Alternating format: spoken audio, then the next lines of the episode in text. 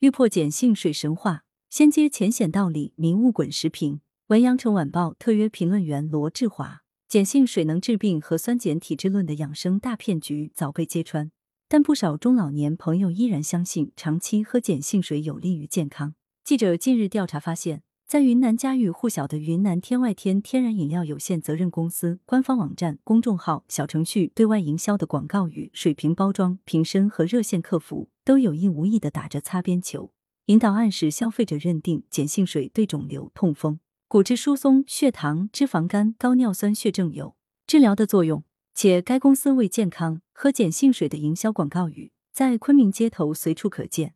对于碱性水能治病等说法。医务人员通常会嗤之以鼻，因为在医学教科书上有专门章节讲解水与电解质平衡和人体酸碱调节原理、呼吸性或代谢性酸碱失调甚至中毒等，是临床上运用范围极广的基础理论。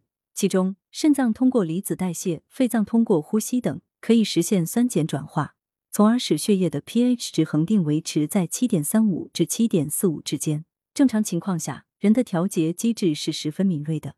一个人过度呼吸或者憋气，都可影响人体酸碱度。这就意味着，在人体强大的酸碱调节功能面前，所摄入的水与食物的酸碱度对人体酸碱度的影响可以忽略不计。然而，理解这些理论存在较大难度。相比之下，以促销碱性水为目的的误导性宣传反而易于传播。比如，许多食品呈酸性，似乎只有通过碱性水加以中和，才能维持酸碱平衡。不少疾病也带着酸字，如痛风是因为尿酸高，患胃病喜欢吐酸水等。带碱字的疾病与症状很少，碱性水似乎具有祛病的作用等等。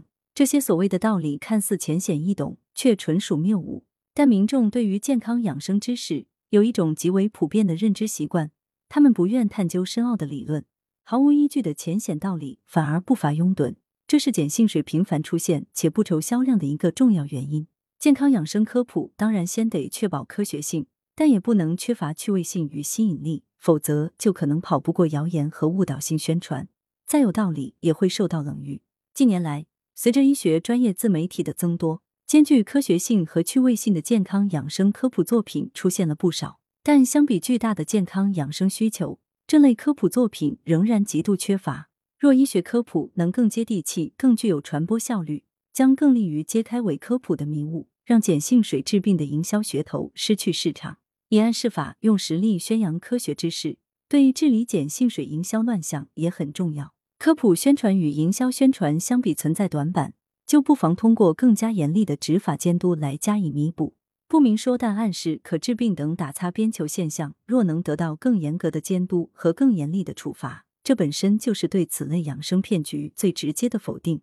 是对酸碱体质论的最好纠偏，让为健康喝碱性水等广告销声匿迹，对碱性水营销釜底抽薪，就能让民众免受此类误导性宣传的持续渗染。作者是医疗界人士，羊城晚报时评投稿邮箱 wbspadcope.com。来源：羊城晚报羊城派，责编：张琪、王俊杰。